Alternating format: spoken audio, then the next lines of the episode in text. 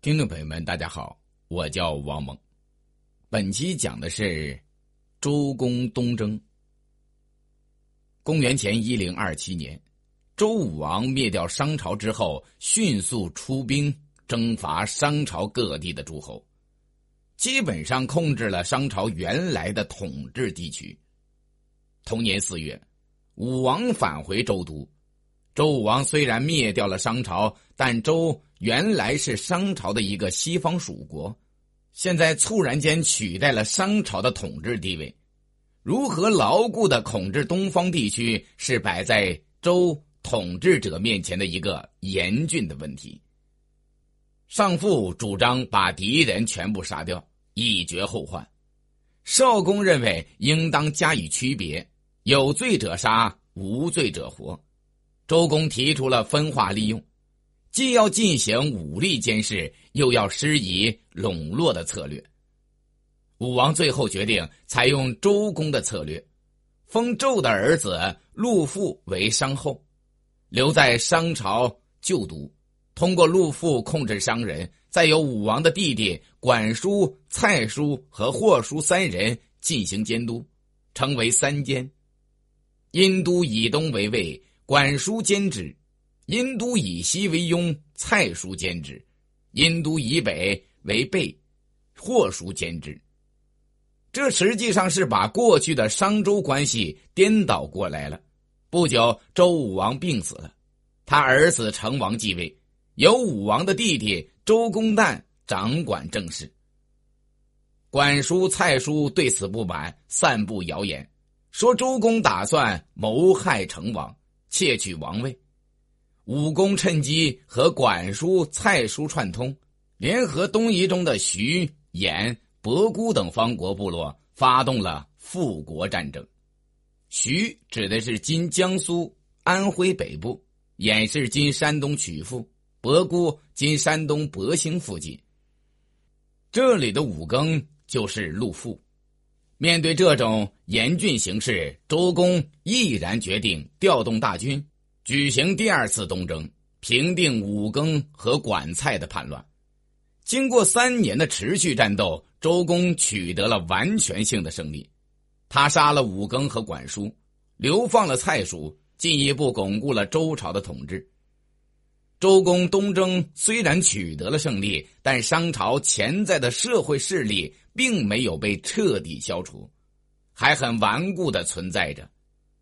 在周公东征的过程中，大批商朝贵族成了俘虏，周人称他们为县民。县民原指周灭商后，商移民中之臣服于周者，后泛指移民，因为他们顽强的反抗周朝，又被叫做殷顽民。这些人时刻梦想着恢复过去的地位和荣华富贵，要制服他们困难很大。文王建都于丰，武王又在风水东岸建立镐京，但都太偏于西面，不利于控制广大东部地区。因此，武王在灭商之后，便考虑在原来夏人居住中心伊洛流域建立一座新的都城。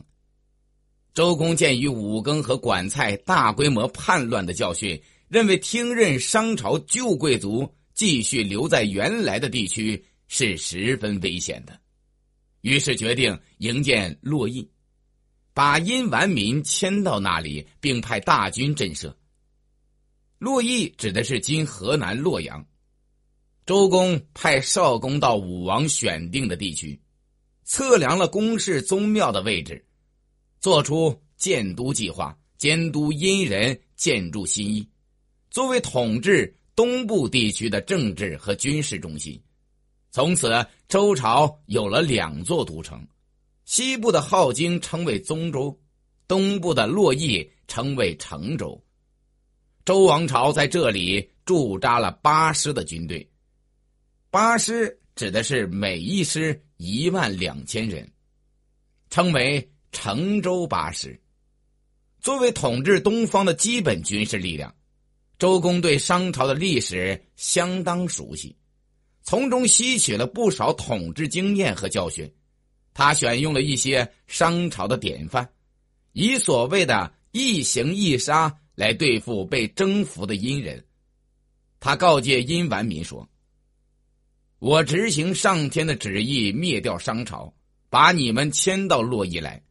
我不杀你们，还给你们房子和田地。你们要老老实实的向周朝臣服，以求得上天的宽恕。如果你们不老老实实的顺应天命，我不仅要夺走你们的土地，还要执行天命，杀掉你们。”通过这样的软硬兼施和分化利用，因完民在严密的军事政治监督下，被周朝的统治逐渐降服了。感谢聆听。